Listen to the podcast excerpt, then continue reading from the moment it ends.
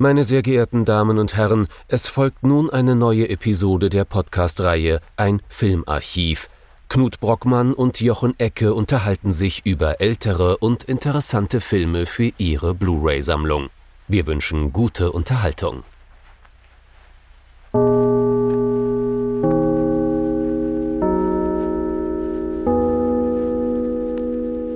Hallo Knut. Hallo Jochen und hallo liebe Zuhörerinnen und Zuhörer zu einer neuen Folge des Noah-Wembrigen Filmarchivs, um genau zu sein, des Hashtag Noah-Wember-Igen Filmarchivs.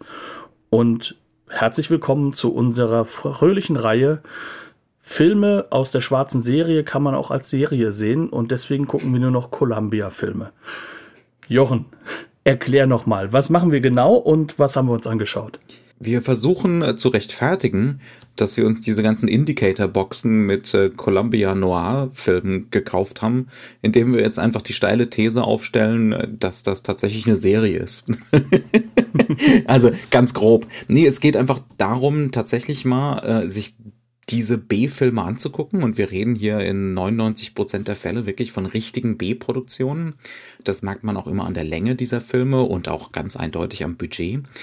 Ähm, und äh, die tatsächlich als etwas zu begreifen, was die Leute damals als Serie im Kino angucken konnten. Ne? Wenn man, wie es damals so üblich war, halt einmal die Woche ins Kino gegangen ist, dann ist es zwangsläufig passiert, dass man vielleicht im Jahr äh, dann zwei, drei, vier von diesen Columbia Noirs gesehen hat und äh, dann auch ganz, ganz klar wusste im Vorhinein, was einen so erwartet, wenn es A, so ein vage ein Kriminalfilm ist und B Columbia draufsteht und die Laufzeit ist zwischen 70 und 80 Minuten, dann ist dann war einem Zuschauer damals ziemlich klar, was kommt. Ähm, und, und zwar ziemlich haarklein. Ne? Also zum Beispiel exzessive Location-Arbeit, eine bestimmte Dramaturgie und dergleichen. Ähm, und in dieser Form hat man das auch konsumiert. Ne? Man hat das nicht als den großen Eventfilm konsumiert, sondern so wie man sich heute den neuen Tatort angucken würde, nur in besser, in den meisten Fällen. Ähm, ne? Mal schauen, was diesmal kommt von Columbia, was für eine Variation des Columbia Noir-Schemas äh, uns das Studio eben heute anzubieten hat. Und wir wollen mal ein bisschen versuchen, mit diesen beiden Folgen, ich weiß nicht, ob wir noch eine dritte machen, zu Columbia Noir, da müssen wir uns noch drüber beraten. Können wir ja hier live während der Aufnahme machen. Äh, ja, aber wir, wir wollen uns mal genau mit diesem Erlebnis beschäftigen und das mal so ein bisschen rekonstruieren.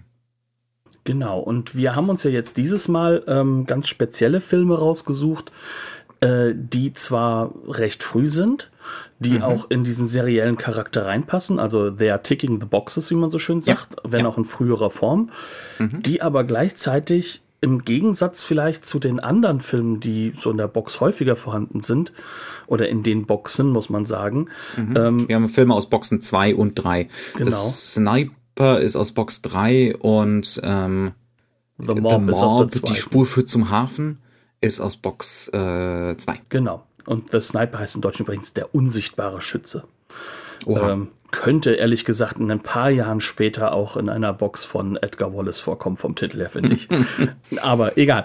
Ähm, auf jeden Fall, das sind so zwei Filme, die man schon durchaus außerhalb des Seriellen halt auch als sehr, sehr ja, gute Filme wahrnehmen so. kann. Mhm. Ja, also ähm, die haben tatsächlich, äh, auch die Filme von letzter Woche ähm, hatten hatten äh, schon leicht werkhafte Züge, aber die beiden hier noch mehr. Ne? Also der, insbesondere der Sniper, würde ich sagen, ähm, der ist schon, den kann man für sich sehen. Ne? Also den kann man auch außerhalb außerhalb dieser Columbia-Serie gutieren und trotzdem seinen Spaß dran haben.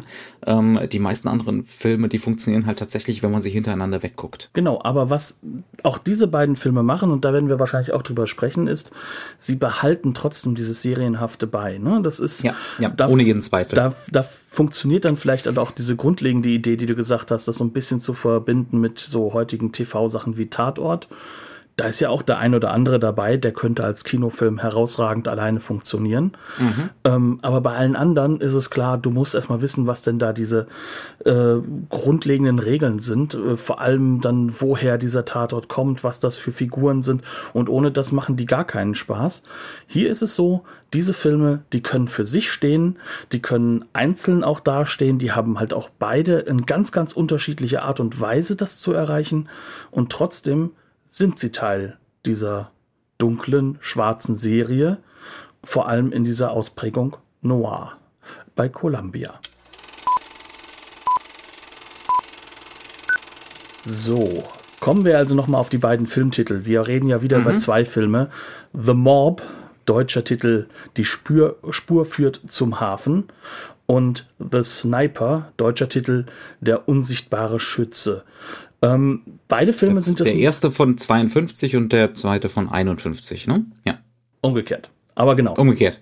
Okay. und ähm, The Mob, äh, Regie Robert Parrish, jetzt kein unbedingt wahnsinnig bekannter Regisseur, aber definitiv ein Könner, ein ehemaliger Cutter. Und beim zweiten Film Regie Edward Dimitrik. Und da sind wir dann schon bei einer großen Nummer, sowohl für Noir als auch für Hollywood in den 40ern, 50ern. Ne? Genau. Und äh, da auch die Produktion Stanley Kramer. Stan Stanley Kramer, genau. Äh, das ist auch nochmal eine wichtige äh, wo, etwas, worüber wir gleich reden müssen. Genau. Und warum wir darüber reden müssen, das wird, glaube ich, relativ schnell klar, wenn wir uns die beiden Handlungen mal gegeneinander halten. Mhm. Wobei ich jetzt auch schon einen Spoiler setze. Beim einen Film ist die Handlung deutlich wichtiger als beim anderen. Mhm. Beim anderen ist die Handlung einfach nur die Grundlage dafür, dass wir Spaß haben. Beim einen aber, dass wir ins Nachdenken kommen und durchaus einen sehr, ja, sagen wir mal, politischen Film haben. Ja, Könnte es der Kramer-Film sein? Könnte es der mit ja, Kramer sein? Der, ich weiß es nicht. Das äh, wäre von diesem Produzenten kaum zu erwarten. Wir können es ja jetzt einfach schon mal sagen. Genau. Ne? Stanley Kramer steht insbesondere in den 50ern immer und immer und immer wieder für Filme mit sozialkritischem Charakter. Das sind sozial engagierte, dezidiert progressive Nummern, gerne mal so ein bisschen didaktisch mit erhobenem Zeigefinger. Ne, es ist der wichtige Film. Stanley, wenn Stanley Kramer vorne dran steht, dann weiß man meistens schon, jetzt kommt ein wichtiger Film. Vielleicht mit großem W, sogar im Deutschen. Ne? Ähm, Habe ich das korrekt so zusammengefasst? Genau. Also, wir können zum Beispiel bei uns aus dem Archiv sagen, wer sich 12 Uhr mittags nochmal angucken möchte, unsere Folge dazu, das mhm. ist so einer dieser typischen Kramer-Sachen. Da mhm. wird was umgedreht und politisch gemacht und das ist wichtig. Ja, ja, und zwar, ich meine, die allermeisten Hollywood-Filme sind in irgendeiner Form politisch, ne? aber ähm, hier wird's halt wirklich äh, aufs deutlichste in den Vordergrund gerückt. Ne? Äh, ist alles andere als subtil. Jedenfalls in The Sniper geht es um ähm, Edward Miller, gespielt von Arthur Franz. Das ist ein ja, junger Mann, Kriegsheimkehrer, einsam, arbeitet für eine Wäscherei offensichtlich mit erheblichen psychologischen Problemen. Der Film sagt uns auch, woran das liegt. Äh, das wahrscheinlich an seiner Sozialisierung, ne? die Erziehung, die äh, ne, freudianisch betrachtet, die die über die zu dominante Mutter und natürlich haben wir auch noch den Hintergrund Zweiter Weltkrieg. Jedenfalls Edward Miller ist kurz vorm Austicken und im Verlauf des Films äh, tickt er auch aus, äh, so ein bisschen äh, Taxi Driver Style, allerdings ein bisschen mit also der, der, der Horizont ist ein wenig verengter. Er fängt an mit seinem Scharfschützengewehr in San Francisco von irgendwelchen Häuserdächern nicht ganz wahllos Frauen umzubringen. Er schießt einfach Frauen aus dem Hinterhalt. Er möchte aber auch gefasst werden. Also er ist sich durchaus bewusst, dass er da etwas sehr, sehr Schlimmes tut, ähm, fühlt sich aber so ein bisschen wie eine gewisse Figur in M, eine, ne, bei, bei Fritz Lang, eine, eine Stadt sucht einen Mörder, äh, fühlt sich auch gleichzeitig dazu gezwungen, diese, diese Taten zu begehen. Er wird verfolgt von äh, Police Lieutenant Frank Kafka, äh, ist auch ein, eine hochinteressante Namenswahl, gespielt von äh, Adolphe Monjou. Das ist eine sehr interessante ein sehr interessantes Casting, da müssen wir vielleicht auch gleich nochmal drüber sprechen. Ähm, und dann gibt's noch diverse andere, äh, einen ganzen Polizeiapparat und einen, äh, einen administrativen, administrativen Apparat, den wir kennenlernen. Also den Bürgermeister, den äh, Chefredakteur einer wichtigen Zeitung in San Francisco und dergleichen, die alle an dieser Jagd auf den Täter beteiligt sind. Ja, das ist auch schon mehr oder weniger der ganze Plot. Ne? Also wir begleiten ihn, wie er, und das ist äh, natürlich eine der interessanten, einer der interessanten Aspekte. Wir sind relativ selten bei der Polizei.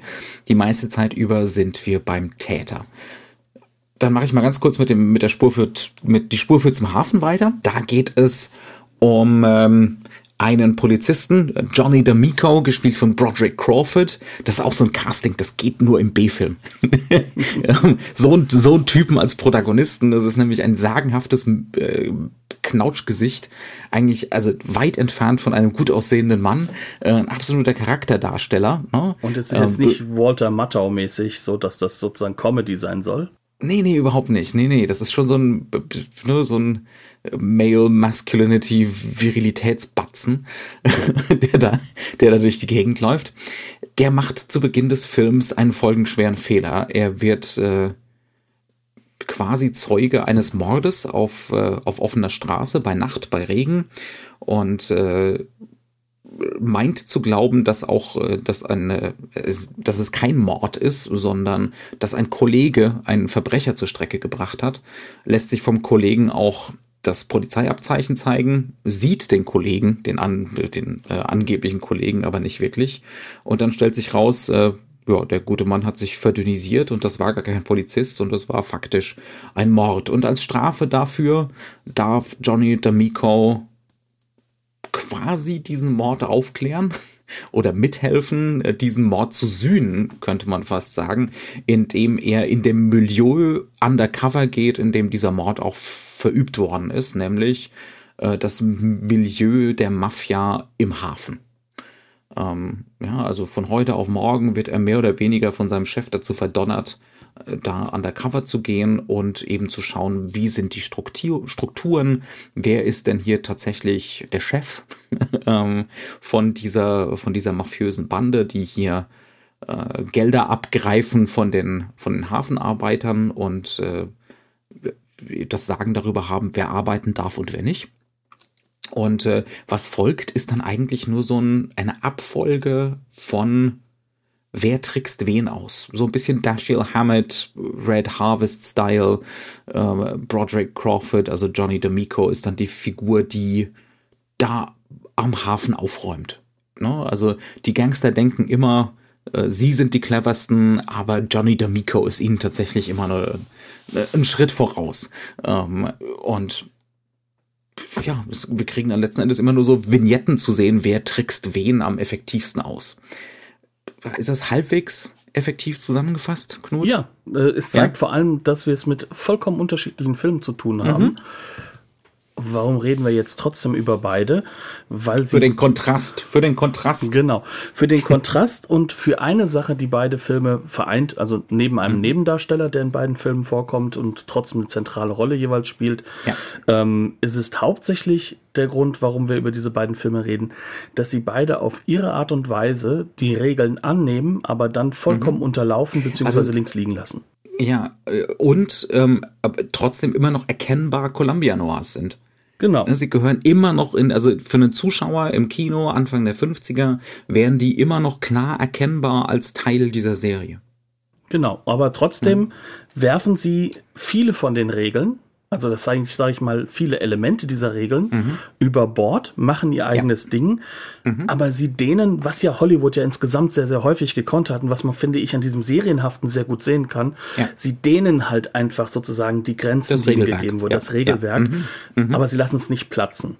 Und ja. ähm, das ist bei beiden Filmen auf sehr unterschiedliche Art und Weise geschehen. Bei dem einen, The Sniper, ist es definitiv so, hier geht es um Inhalte. Hier geht es darum, dass ähm, definitiv hier politisches Kino gemacht werden soll. Es soll halt mhm. auch ein Kino gemacht werden, das. Mit den Mitteln des B-Films. Genau, mit den Mitteln ja. des B-Films und den, sag ich mal, den Erlaubnissen, die es mit sich bringt weil es halt ja. natürlich als B-Film halt auch weniger unter diesem Brennglas der politischen, äh, sag ich mal, Watchdogs ist, mhm. ähm, die jetzt, sag ich mal, nicht wenige sind zu diesem Zeitpunkt in Hollywood.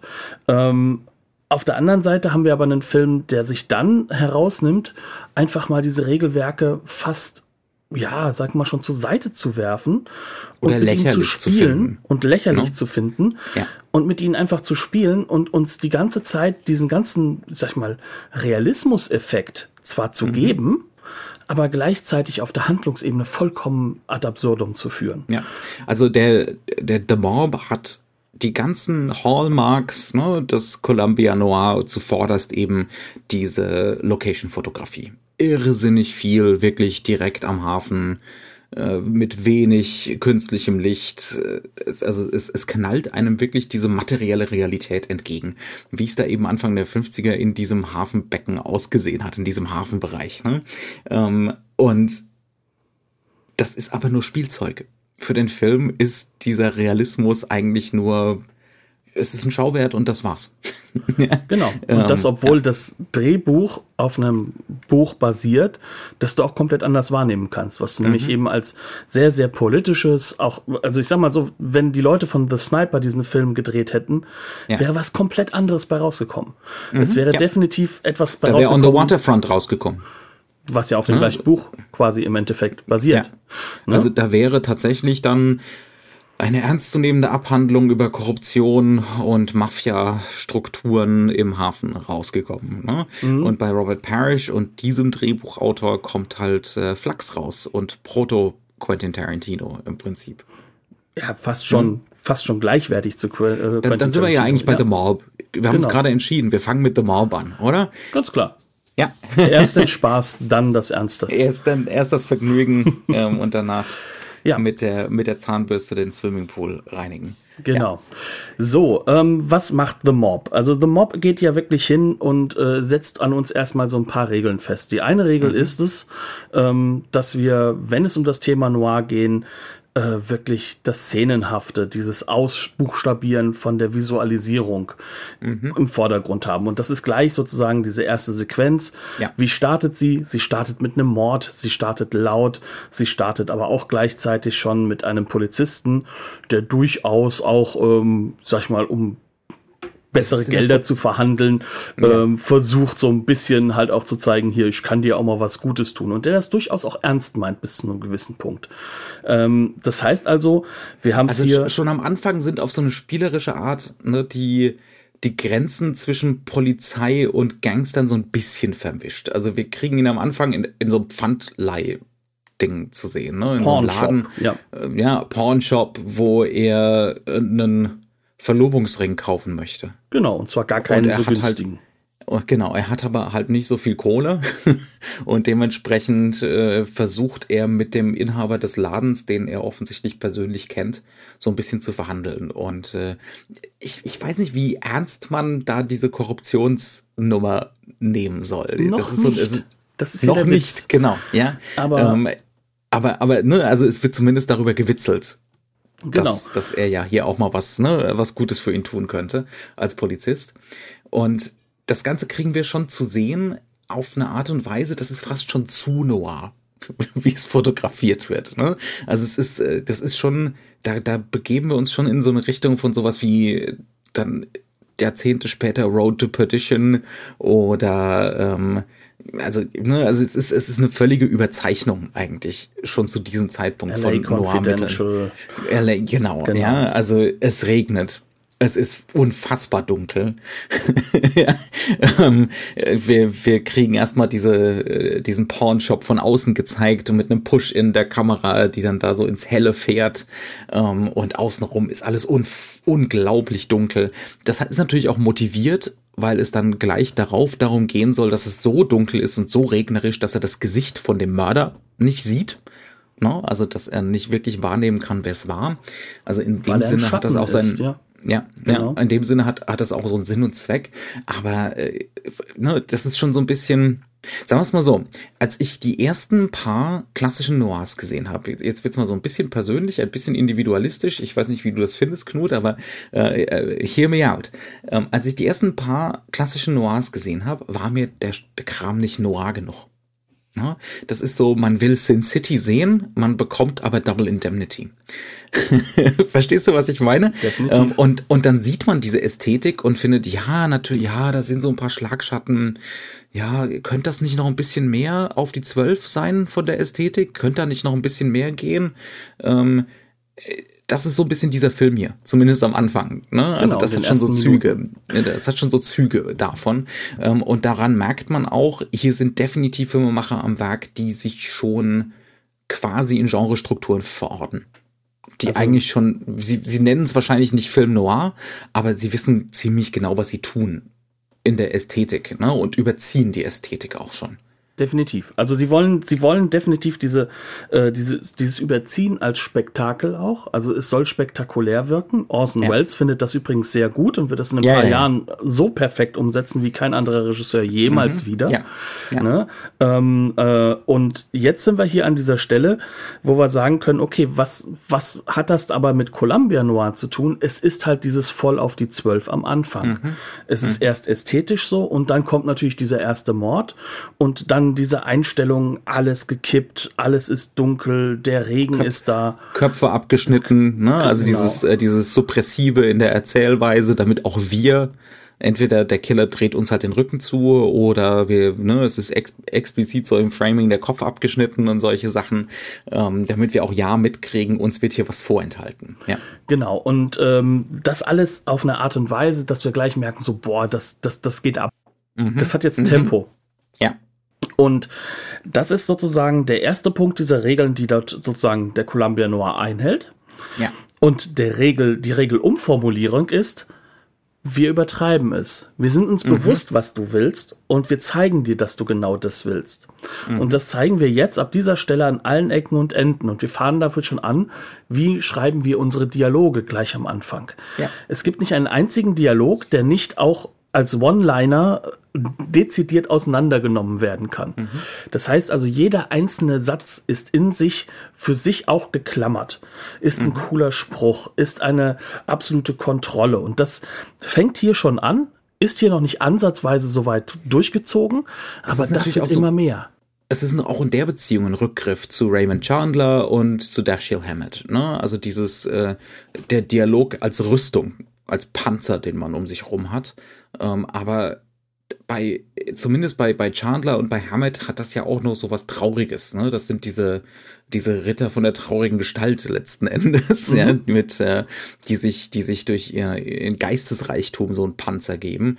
Aber hier ist es halt einfach nur Bang, bang, ich hau dir hier einen coolen Dialog um die, um die Ohren. Wie du es mir geschrieben hast, diese eine Zeile, als ihm dann mitgeteilt wird, dass er jetzt undercover gehen muss und er, er sagt seiner Verlobten, ne, I, I have to go underground, like gophers and communists. Was in dieser Zeit übrigens durchaus äh, ein, ein, ein Zynismus nicht zu unterschätzen ist. Ne? Ja, also ja. wir sind mitten in diesem ganzen äh, äh, ja in, in, in Red Scare, in, in, in Red Scare, ja. in diesem, mhm. dass auch in Hollywood gerade alles Mögliche umgerissen wird. Das wird gleich da im nächsten werden wir Film auch bei Han Dimitrik genau. drüber reden müssen. Aber auch hier ist es dafür da, einfach nur einen geilen Spruch zu liefern. Es geht nicht darum, sich politisch zu verorten, allenfalls zu sagen, ich bin hier ein bisschen reaktionärer unterwegs als Typ, ja, also als, als mhm. derjenige, der er ist, als Figur, als Oder halt Polizist. halt abgeklärt, Zyniker, ne? Genau. Und ähm, ich habe keine politische Haltung. Die Figur hat doch keine politische Haltung, Knut. Der ist doch einfach nur. Nö, der ne, hat, der hat, äh, um genau der mächtige zu sein. Zynikor. Genau.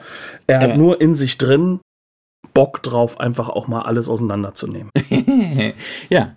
Und das, und das kommt dann. Der gute Mann geht underground, ne? Ähm, und wird nach New Orleans geschickt, damit er sich da auf einem, äh, äh, damit er sich da auf, auf, so ein Schiff schleichen kann, äh, um, um dann sozusagen äh, authentisch einzureisen. ähm, und diese, diese Zwischenstufe, wie er sich in diese Rolle einlebt, Das ist ja das, was der modernistische Film vielleicht machen würde. Ne? Immerhin noch so einen Übergang schaffen. Das wäre so das Wichtige, das wäre der Prozess, das wäre da, Genau. wo Robert De Niro auch hingehen würde, würde sagen, Genau. ich will die Rolle spielen, bitte. Ich will die Rolle spielen, diesen, dieses auch das Leiden daran, jetzt zum Bösen werden zu müssen. Na, also dem jetzt nicht auszukommen. Nö, der Mann kommt vom Schiff, äh, beleidigt alle Hafenarbeiter, die da rumstehen, mit, mit äh, ne, maximaler Begeisterung, checkt in eine billige Absteige ein, beleidigt den Portier. ja, ähm, also haut nur so um sich.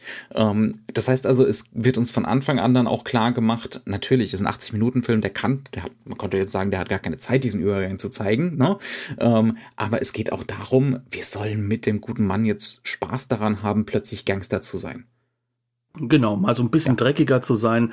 Das einzige Leiden, was dieser Mann hat, ist, dass er, weil er aus New Orleans kommen soll, jetzt Bier und Weißwein zusammen trinken muss. Äh, Was übrigens ich gar nicht wusste, dass das eine Sache ist. Ähm, wahrscheinlich ist es gar nicht mal eine Sache. Ich habe es nicht weiter recherchiert. Ja, ähm, ja. Ich kann nur davor warnen, Wein und Bier zu mixen, ist echt keine kluge Sache. Aber dieser Film ist nicht darauf aus, seine Figuren als klug darzustellen, sondern als wise. Also als Wisecrackers. Ähm, sprich, wir haben jetzt sozusagen diese Situation, dass wir jetzt diese Lust am Spektakel in Ja. dieser Welt dort drin haben. Wie lässt sich das Ganze denn jetzt aus deiner Sicht überhaupt noch verhandeln mit diesem Location-Element, mit diesem Realismus-Element? Wird das noch ernst genommen? Null. Also ich, ich würde sagen null. Das ist eine Bühne für, also das Grundprinzip, das der Film danach hat. Man könnte ja jetzt sagen, ne, der Undercover-Film, da, da, das ist ja eine, eine Steilvorlage für Suspense. Also im Sinne von, wer weiß, dass er Polizist ist und wie viel weiß, ne, wie viel weiß er als Protagonist davon. Also haben wir einen Wissensvorsprung vor ihm, wissen wir, dass er in Gefahr ist. Ähm, ne, also die, das wäre ja wirklich so ein Standardding, mit dem der ganze Film dann arbeiten könnte. Das macht er aber überhaupt nicht. Überhaupt gar nicht, ja. Also er täuscht es vielleicht mal so links ein bisschen an, dass irgendjemand was ahnen könnte. Das wird aber so schnell dann wieder weggewischt oder eliminiert überhaupt als Möglichkeit, dass es als, äh, als erzählerisches Mittel überhaupt nicht relevant wird. Es geht stattdessen einfach wirklich nur darum, wer kann den nächsten Knaller produzieren? Wer kann den nächsten Überraschungseffekt produzieren? Das heißt also, dieser Hafen, den wir da in diesen spektakulären Außenaufnahmen gezeigt kriegen, und es sind spektakuläre Außenaufnahmen, ähm, ich, ich glaube fast für uns heute noch mehr als damals. Definitiv. Ne, weil, das so eine, Ja. weil das so eine Zeitreise ist. Ja, ja, ne? Es ist so eine also- ganz bizarre Zeitreise. Was hatten die an Ähm, Technik und was nicht? Ja, Guck mal, die ähm, müssen ja mit richtig mit Handarbeit und so. Ja, ja, ja. Ähm, der Hafen ist dann zum Beispiel nur der Hintergrund dafür, wie kann er sich da jetzt durchtaktieren, um am zweiten Tag schon in einem Gabelstapler zu sitzen. ja, also am Anfang wird, wird, wird ihm gesagt, nö, also du kommst hier gar nicht rein. Du hast keine, ähm, du hast von der Gewerkschaft keine Karte. Äh, die, die nehmen dich hier nicht an. Ne? Du wirst hier einfach keine Arbeit finden. Und an Tag zwei sitzt er im Gabelstapler. Und äh, dann geht's einfach nur darum, mit welchen Tricksereien, wie, ne, auch wieder Dashiell Hammett, Red Harvest Style, wie kann er die alle gegeneinander ausspielen? Was für Überraschungen hat der gute Mann wieder für uns in petto? Ähm, das, das ist ab dann das Bauprinzip des ganzen Films. Ne? Genau. Man könnte so sagen, in der, bevor er da losgeschickt wird, äh, wenn er von seinen Vorgesetzten verdonnert wird, da hat der Film noch so Anflüge von Haltung. Ne? Ähm, Weil er da so eine Welt konstruiert, wo diese Polizisten eigentlich auch Gangster sind. Die, die, werden halt, die werden auch visuell dargestellt wie Gangster mit den fürs Noir typischen sch- krassen Vordergrund-Hintergrund-Kompositionen, ne? also wo man irgendeine Fresse in den Vordergrund, äh, eine mittelalte Männerfresse in den Vordergrund drapiert bekommt und dann äh, diverse andere äh, mittelalte Männer äh, in den Hintergrund gestaffelt und in den Mittelgrund, Untersicht und äh, macht und der, der Herr der Herr Broderick sitzt zusammengesunken, weil er eben diesen Fehler gemacht hat, weil er den Mörder hat laufen lassen äh, in seinem Sessel ähm, und die Polizei ist furchteinflößend. Und das sind Gangster. Ne? Die waren dargestellt wie Gangster visuell. Und der, sein Chef sagt auch noch mehr oder weniger explizit, naja, wenn du dann dran glauben musst, dann haben wir dann immerhin da einen Fuß in der Tür und können schnell den nächsten reinschicken.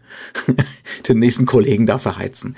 Ne? Also das ist so ein Moment, äh, da hat der Film sowas wie Haltung, aber dann wird relativ schnell klar, dass hier in so einem Maschinengewehr-Tempo eigentlich nur Gag an Gag, Überraschung an Überraschung gehängt wird. Also Gag ist, ist jetzt vielleicht ein bisschen in Anführungszeichen in der Hinsicht übertrieben. Also wir haben es nicht Ja, mit die ja, nackte ja. Kanone zu tun, ne? Ähm, äh, es ist so, sondern genau das Gegenteil eigentlich. Naja, Ähm, also der eine Moment, den, den, den finde ich schon verdammt nah an nackte Kanone. Also unser Protagonist wird von einem von den Bossen in der mittleren Ebene kassiert, weil ne, der hat jetzt die ganze Zeit da schon seit Tagen macht der Ärger am Hafen. Äh, den werden wir jetzt los. Den müssen wir jetzt irgendwie loswerden. Er wird eingesackt ähm, in ein, ein Haus gebracht, was demnächst abgerissen werden soll. Ihm wird seine Pistole abgenommen. Der Chef unterhält sich eine Weile mit ihm und schickt seinen Unter, seinen Underboss oder seinen Henchman los. Er soll mal Bier holen. der Gunner der ist das. Ja, der heißt der Gunner. Gunner. Ja, Gunner heißt er. Ja. Und der braucht eine Dreiviertelstunde, um das Bier zu holen. Und als unser, und dann kriegt er, und dann kriegt unser Protagonist seine Pistole wieder, ähm, stolpert aus dem Haus, geht drei Schritte, steht vor einem Laden, Ice Cold Beer. Und der ist offen. Ja. Das, und der Laden ist offen. Ne? Und das ist, also das ist schon verdammt nah an, äh, an nackte Kanone. Ist natürlich auch ein Plotpoint, weil damit klar ist, der ist, der war nicht sehr lange unterwegs, um Bier zu holen, sondern der hat mit seiner Waffe einen Mord verübt. Und er Genau. soll jetzt eben kassiert werden für diesen Mord. Ne? Ähm, aber also das ist schon, das ist ein Gag in diesem Moment. Ne? Ja, aber es ist halt, wie gesagt, nackte Kanone ist halt der Gag, dass dieses Abstruse hervorgehoben wird. Hier ist es eigentlich eben nämlich genau der Punkt, warum, warum kommt diese realistische Welt rein? Sie ist ja immer wieder dieser Ankerpunkt, um dann in diese radikalen Bilder und in diese radikalen Nachtszenen hineinzumarschieren. Was sie aber verbindet, ist natürlich, das sind halt diese, diese Schnellfeuer-Dialoge, die halt von Anfang an drin sind, noch geschrieben sind. Und ja, natürlich, der Drehbuchautor William Bowers, das ist sozusagen so dann der, der, der große Comedy-Western-Autor geworden, ne? der dann ähm, gerade in dem Bereich sehr, sehr stark unterwegs war. Ich glaube, ähm, äh, sein, sein allerletzter äh, Film ist halt auch äh, Support Your Local Sheriff, ne? Also ist halt auch gerade ein Klassiker dieser Comedy-Western. Aber er ist trotzdem noch hier an der Stelle, an dem das Noirige immer wieder durch dieses, durch diese Realismuseffekte, die da sind, natürlich reflektiert werden soll. Aber das ist nur Backdrop, wie du es eben gesagt hast. Ja, Danach geht es darum, wie ziehe ich das höher? Wie kann ich die Figuren noch mehr zu Figuren machen und viel weniger, also, also auf, auf, auf ihre äh, Funktionalität hin reduzieren, beziehungsweise damit auch spielen. Und äh, dieser, dieser Subboss, von dem du ja redest, ne, das ist ja Joe Castro, also gespielt von Ernest Borgnine, ne, um den herum sich 90 Prozent der Extras übrigens von dieser Disc ausmachen, obwohl er eine relativ kurze Screentime hat. Ja, Also ja. hätten sie gleich mit Charles Bronson als äh, Dockarbeiter Nummer 5 sozusagen, der mal ganz kurz einen Satz sagen darf, Oh ja. äh, alles Ja, ja, aufmachen kommt auch dürfen. kurz vor. Stimmt schon, Genau, ja. sieht sehr, sehr jung und viril aus übrigens. Ähm, aber Ernest Borgnine, der ist jetzt natürlich noch nicht so typecasted in dieser Phase, aber dieser Mann sieht jetzt natürlich echt nicht nach einem großen, bösen Boss aus, sondern der spielt sein Lächeln, seine Freundlichkeit aus, aber drunter brodelt das Bösartige, also dieses, dieses Abziehbild Böse. Das heißt also, auch da, dieser Film spielt eben mit genau diesen Elementen. Wie kann ich hier auch ähm, Kontraste schaffen, die es wiederum spannend machen, ohne dass ich aber irgendwie Suspense aufbaue, sondern Ja. Dass ich den nicht logisch bin, das wissen wir spätestens dann, wenn wir wissen, dass es wie Dashiell Hammett geschrieben ist, ne? Weil Dashiell Hammett hat auch äh, keine inhaltliche Logik mehr, sondern es ist ein Verwirrspiel. Es soll dich ja aus jeder klassischen Logik Bei, rausschmeißen. bei, Chan, bei Chandler noch mehr. Der Hammett hat schon noch mehr Stringenz. Ne? Chandler, da, da ist das ziemlich betont, dieses. Ja, aber Red Harvest ist auch schon unlogisch ohne Ende. Ja, ja, ja, Also, auf jeden Fall. ne? Das, Also- das gilt auch für den Film hier, ne? Also äh, bloß nicht drüber nachdenken.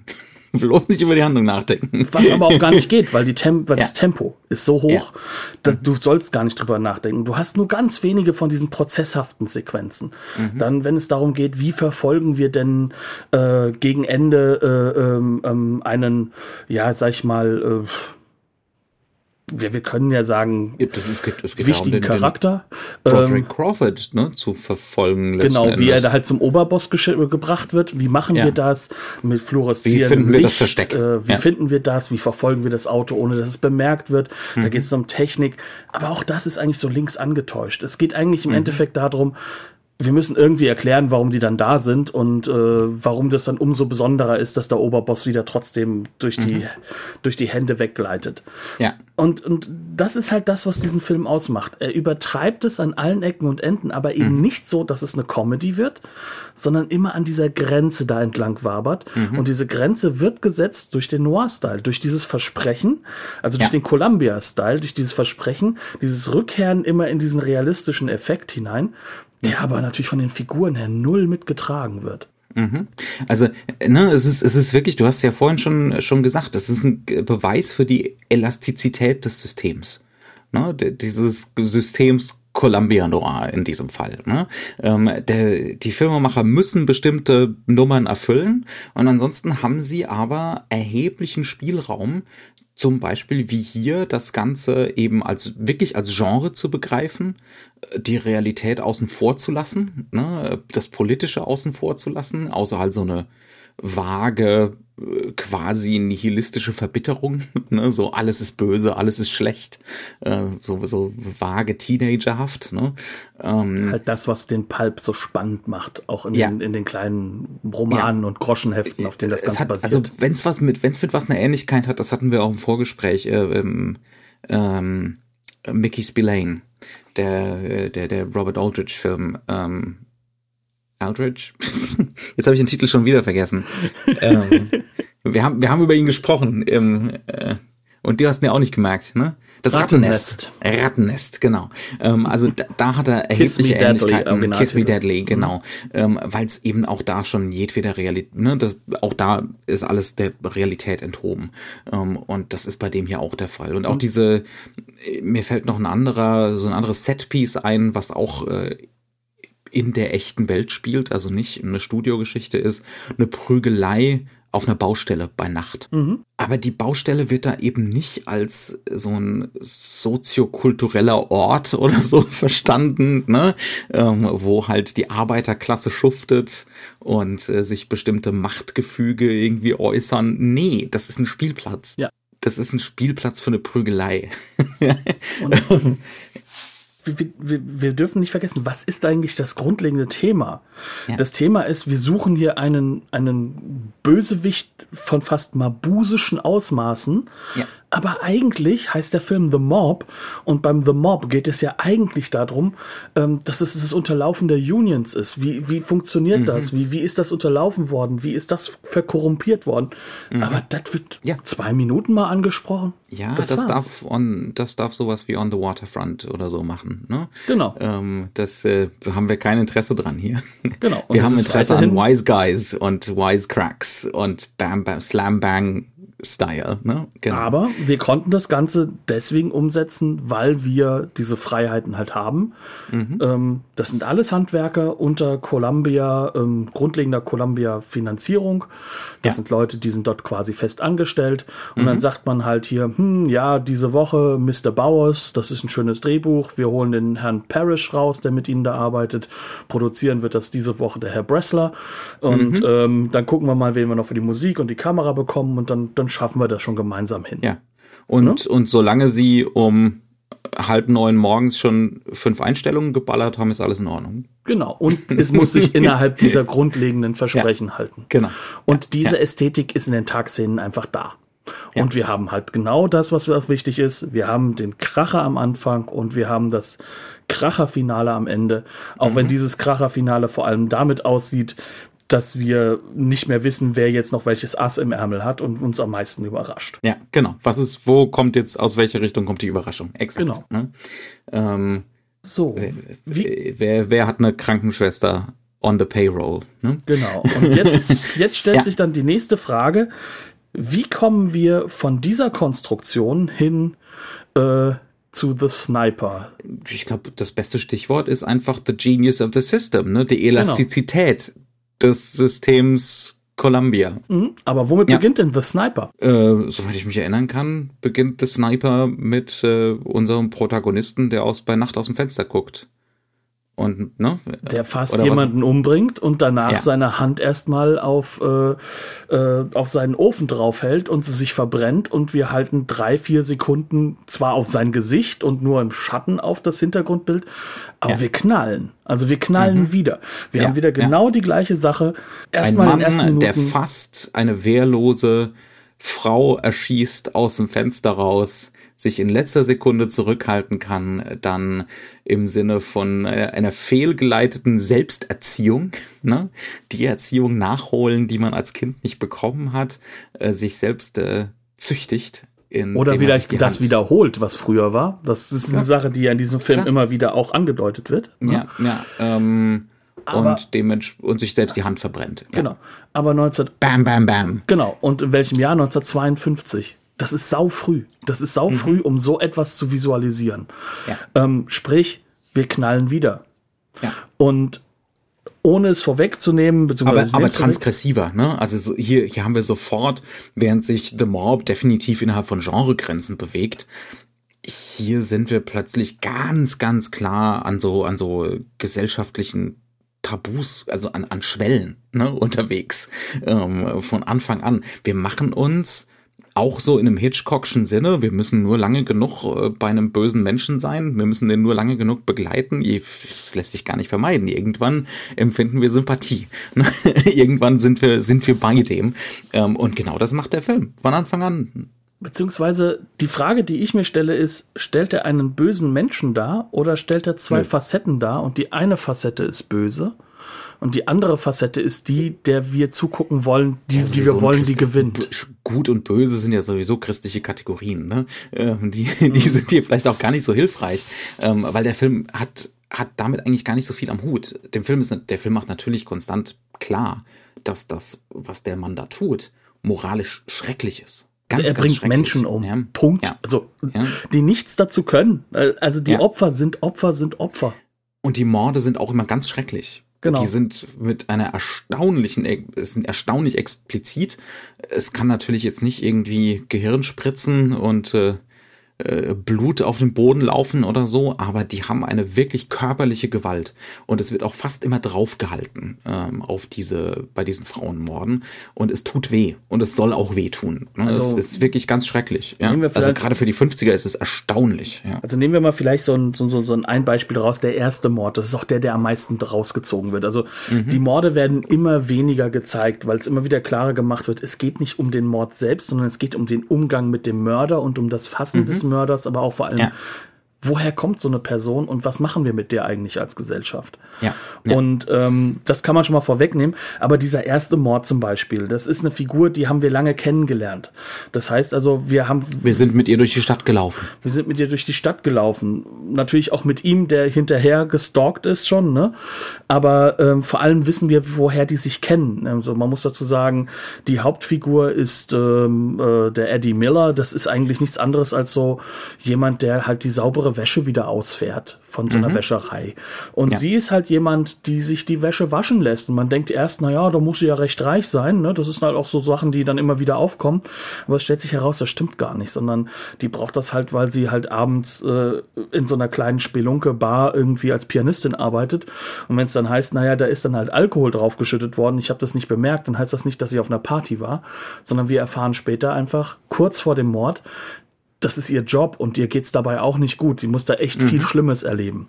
Ja. Und diese Frau wird danach rauskommen, schaut noch einmal in so einen Guckkasten rein. Das ist auch so mit Glas und Kästchen kennt man ja von, auch, auch von Varieté-Theatern in Deutschland, wo dann dahinter halt einfach dann das entsprechend steht, wer jetzt da gerade die Musik macht. Sie guckt nochmal das Bild von sich an und dann kommt der Schuss und ihr Kopf knallt in das Glas rein. Das ist wahnsinnig effektiv. Es ist wahnsinnig mhm. transgressiv für einen Hollywood-Film, gerade für mhm. einen B-Film in dieser Phase. Ja, ja. Und ähm, es knallt auch wirklich körperlich zurück. Also die Resonanz mhm. hin zum Publikum ist da. Also die ist auch heute ja. noch da. Das kann ich mhm. jetzt mal aus meiner subjektiven Sicht Der Film sagen. funktioniert immer noch, ja, ja, absolut. Und ja. beim zweiten Mord haben wir was ähnliches. Da sehen wir dann den Durchschuss im Glas äh, von, von einem Fenster. Ähm, es sind, es sind immer dieses, diese Körper, die wegreißen. Mhm. Ähm, und das ist natürlich etwas, dadurch, dass er immer was davor hält, merkst du gar nicht, dass da kein Blut ist. Es ist nicht dieser, mhm. die, es ist nicht dieser fehlende Realismus da. Es ist nicht dieses, dieses Element da, was, was sozusagen so ein bisschen dafür da gewesen ist, um, um Zensur zu üben. Also das, das ist halt einfach, es wird umgangen und zwar direkt in das physische Erleben des Publikums. Ja. Und wir, dürf, wir dürfen ja Leute zeigen, die umfallen. Das dürfen wir schon immer. Genau, aber wie, aber wie die umfallen, genau. Ja. Und was das, das für Geräusche sind. Und das ist ja. halt eben das, was, was dieser Film als Spektakel in Anführungszeichen bietet, aber es ist kein Spektakel mhm. um seiner selbst willen, sondern ja. es soll dir halt auch missfallen. Auf mhm. der anderen Seite siehst du aber auch die Figur, um die es geht. Mhm. Und diese Figur leidet darunter. Ja. Und wenn sie sozusagen da ihren Relief gefunden hat, und äh, du hast ja im Vorgespräch so schön gesagt, auch wenn wir die ganze Zeit bei der Figur bleiben, wir sehen ja nie, dass es was Sexuelles ist. Mhm. Was er aber macht, ist, er wird wieder zum Kind. Also mhm. wir merken, das ist, ähm, man kann es ja immer wieder so schön sagen, was ist auch ein großer Unterschied so bei Erwachsenen. Wir können unsere Triebe und unsere Wünsche so ein bisschen mehr auch noch kontrollieren. Ne? Ähm, wir haben gelernt, das zu kanalisieren und zu sublimieren. Ja. Genau, ähm, deswegen ja. gehen wir auch über die Jahrzehnte kaputt. Aber ähm, Aber bei ihm ist es genau umgekehrt. Der kann das nicht. Und er eckt damit immer wieder an. Und er mhm. wird auch immer wieder negativ dann dadurch halt auch zurechtgewiesen. Und es sind meistens Frauen. Es sind, es sind auch egoistische Personen. Mhm. Und das Drehbuch dieses Films ist mindestens, wenn nicht so, genauso gut, wenn nicht sogar besser von Harry Brown, weil er uns halt von Anfang an klar macht, auf dieser ganzen. Es ist nicht nur Harry Brown, ne? Also die Urheber, das sind, ist dieses Ehepaar. Ja, Edna ähm, und Edward Anhalt. Genau, das sind diejenigen, die wirklich jahrelang recherchiert haben. Also mhm. das ist ja so ein, das ist ja so ein, äh, so ein Hobbyhorse-Projekt, äh, das letzten Endes nur halt für dieses, in diesem Low-Budget-Rahmen machen konnten, weil es mhm. einfach so kontrovers war. Ähm, aber das ist ein Projekt, an dem lange, lange rumgewurstelt wurde. Ne? Also das ist wirklich so ein Herzensprojekt, nicht nur so ein schmieriger kleiner B-Film. Genau. Und, ja. und, und der Film will dann ganz, ganz am Ende halt einfach auch wirklich rüberbringen, dass alles und jeder, der in diesem Film irgendwie mit dieser Figur in Kontakt kommt, auch Fehler mhm. macht. Ja. ja. Und zwar Fehler macht aus Egoismus, aus mhm. gesellschaftlichen Zwängen heraus, aus Strukturen, mit denen eine so, so eine psychosoziopathische Figur gar nicht umgehen kann. Mhm. Ne? Also fangen wir mal damit an, ähm, was ist denn mit der ersten Person, die stirbt? Ähm, diese Frau möchte natürlich äh, von, von äh, Eddie Miller noch etwas haben, nämlich er soll, wenn es geht, mal gucken, ob nicht innerhalb von einem Tag noch ein wichtiges Kleid äh, ge, ge, ähm, ja, gewaschen gereinigt werden, werden, gereinigt werden kann. Ja. Und was macht sie? Sie macht das, was durchaus ja üblich ist. Das machen Männer mhm. übrigens auch, nicht nur Frauen, jetzt nur nicht falsch verstehen. Man flirtet halt auch ein bisschen. Man möchte charmant sein. Man möchte sein ganzes Charisma ausfahren. Und das versteht er natürlich sofort falsch. Ne? Also er sieht da sofort so seine Hoffnung, da ist diese andere Frau, die irgendwie anders ist als die anderen, die ihn die ganze Zeit weggedrückt haben. Aber sie sagt halt auch so diesen berühmt-berüchtigten Satz, den dann solche Figuren dann häufiger hören, nämlich, ach, hätte ich doch mal, äh, hätte ich doch mal so einen Mann, würde ich mal so einen Mann kennenlernen, der so ist wie du. Hast du ja gerade, aber du willst so einen Mann nicht, ne? Es stellt sich heraus, sie selbst ist in toxischen Beziehungen drin. Mhm. Sie ist selbst halt vollkommen ähm, auch in diesen ganzen sozialen Strukturen unterdrückt. Ne? Aber in dieser kleinen Sequenz aus der Sicht dieses Snipers, und das ist ja dieses Subjektive, die halt der Noir dir anbietet, mhm. dieses nur subjektive Element, funktioniert sie in Anführungszeichen. Er zwingt uns rein, sagen wir mal genau, ganz ehrlich. Genau. Ne? Er zwingt uns da rein, ja. Agiert sie natürlich in diesem Sinne, um ihren kleinen Vorteil, nämlich ein Kleid zu bekommen, ein bisschen zu flirten. Mhm. Ganz ehrlich, macht jeder Mensch. Ähm, macht sie's falsch. Mhm. Ist das deswegen eine Täter-Opfer-Umkehr? Nein, definitiv mhm. nicht, weil der Film sagt, das macht jeder. Das sind ähm, am Anfang des Films, wo er sich verletzt hat. Er versucht eigentlich in die Psychiatrie zu kommen, dass ihm geholfen ja, wird. Ja. Aber er mhm. kann es natürlich nicht komplett aussprechen. Warum, weiß ich jetzt auch nicht, aber das passt in dieses, diese soziale Struktur rein. Ja. Auch in diese Struktur von solchen, ähm, von solchen Psychopathen. Was monströs ne? ist. Das ist mon also ich würde nicht sagen, das ist ein Psychopath. Also ich weiß nicht, ob, ich meine, keiner von uns ist Psychiater, ne? Aber ähm, das, das würde ja so die völlige Abwesenheit von, von moralischem Denken ne, bedeuten. Äh, das ist ja hier überhaupt nicht der Fall also das ist ja schon eine Kunstfigur. Nennen der, wir es einen Triebtäter vielleicht eher auch. Aber die Frage Ja, ist halt genau, aber auch, ob ja. es dann auch hundertprozentig passt, weil äh, er wird ja unter dem Bereich Sex-Offenders gehalten. ja, das genau deswegen ist es ja so, dass Und auch das ist eigentlich schwierig. Psychoanalyse und äh, oder Psychologie und äh, und, und ne, Kategorisierung wird immer schwierig. Genau. eigentlich aber der nicht Film, zusammengehören. Ja, aber der Film versucht es dir die ganze Zeit aufzudrücken. Na klar, Das ist der klar. Punkt. Er, ne? er Also versucht der zu psychologisieren. Genau, Ja, er- er er, er versucht, tut so, als als wäre es ein als wäre es äh, psychologisch präzises Porträt. Ist es natürlich nicht. Es ist, Genau. eine, ist ein Konvolut. Ja, aber eines, das, das durchaus effektiv ist, was auch natürlich an dem Hauptdarsteller liegt. Arthur Franz spielt das mal noch wirklich herausragend. Ja, ja, tut er. Ähm, vor allem, vor allem, und das ist natürlich auch so eine Dimitri-Kiste, also was, was typisch ist für den Regisseur, es ist so die Abwesenheit von Melodrama. Ja. Das ist keine melodramatische Figur, ne? Also das ist keine Figur, die, äh, die jetzt wirklich so übertrieben ausflippt oder weinerlich wird, äh, ne? Also das ist ein ganz nuanciertes, ziemlich, äh, ziemlich subtiles Spiel, also insbesondere für Anfang der 50er. Und halt super viel Selbsthass, der halt auch rausproduziert Ja, wird. Und ja, das ist mhm. etwas, was auch nicht so üblich ist, sage ich mal. Ne? Also Ja, mich hat es sehr stark erinnert an, an, an die gleiche Dimension, was halt einfach ähm, in den 20er Jahren und Anfang 30er M geschafft hat. Ähm, ja, Ne? ja, also dieses, absolut. dieses so Eine sehr ähm, große Ähnlichkeit, ja. Äh, diese, dieser Wechsel. Also ich finde, du kannst fast so eine Linie ziehen, dass der, dieser Film steht wirklich genau zwischen M und Taxi Driver Mhm. in dieser Hinsicht. Und das finde ich super faszinierend an dem Teil. Ja. Aber ähm, was macht er da aus dieser Sozialdynamik heraus? Mhm. Ähm, und warum ist das trotzdem noch in diesem Noir-Kontext drin? Und das ist ja dass dieses Bild von Gesellschaften durchaus negatives ist. Und dass dieses aber jetzt ernst genommen wird. Also genau das Gegenteil Mhm. Ja. zu dem, was vorher ist. Ja, ja, ja, ja. Die also, Korruption ist wahr und sie ist das Ja. Mhm. große Problem und sie ist strukturell. Das Ja. liegt nicht am Einzelnen. Du kannst das Individuum nicht dafür beschuldigen. Du Mhm. kannst das Flirten nicht als falsch sehen. Du kannst die überforderten Ärzte, die die die, die Signale die ihn wieder nach Hause haben, schicken, die ihn aber anstatt nach die Psychiatrie. Ja. weil, weil sie, also man kann so blöd sagen, weil sie im Endeffekt inhärent eine Triage machen müssen, weil es kommt ein Riesenunfall rein und sie sind seit was weiß ich wie, wie vielen Stunden überarbeitet und selbst äh, überfordert, ne? Und so zieht sich das durch den ganzen Film. Die Polizei ist überfordert, der Psycho Psychologe, Erklärbär des Films, natürlich Sprachrohr der Drehbuchautoren. Teilweise der Fasch faschistoide Erklärbär des Films. ja, ne? der, der ist dann halt wegen des, der nächste also wir Punkt, sollten ne? den Film nicht zu gegenwärtig machen. Ne? Also das ist, das wäre auch ein Fehler. Nee, das ist, ähm, das ist vielleicht das, was sogar noch mit am faszinierendsten an diesem Werk ist. Der ist ungeheuer progressiv in den 50ern. Er ist, also wenn du ihn heute siehst, ähm, also Twitter würde ihn zerreißen, Ja. teilweise zu Recht.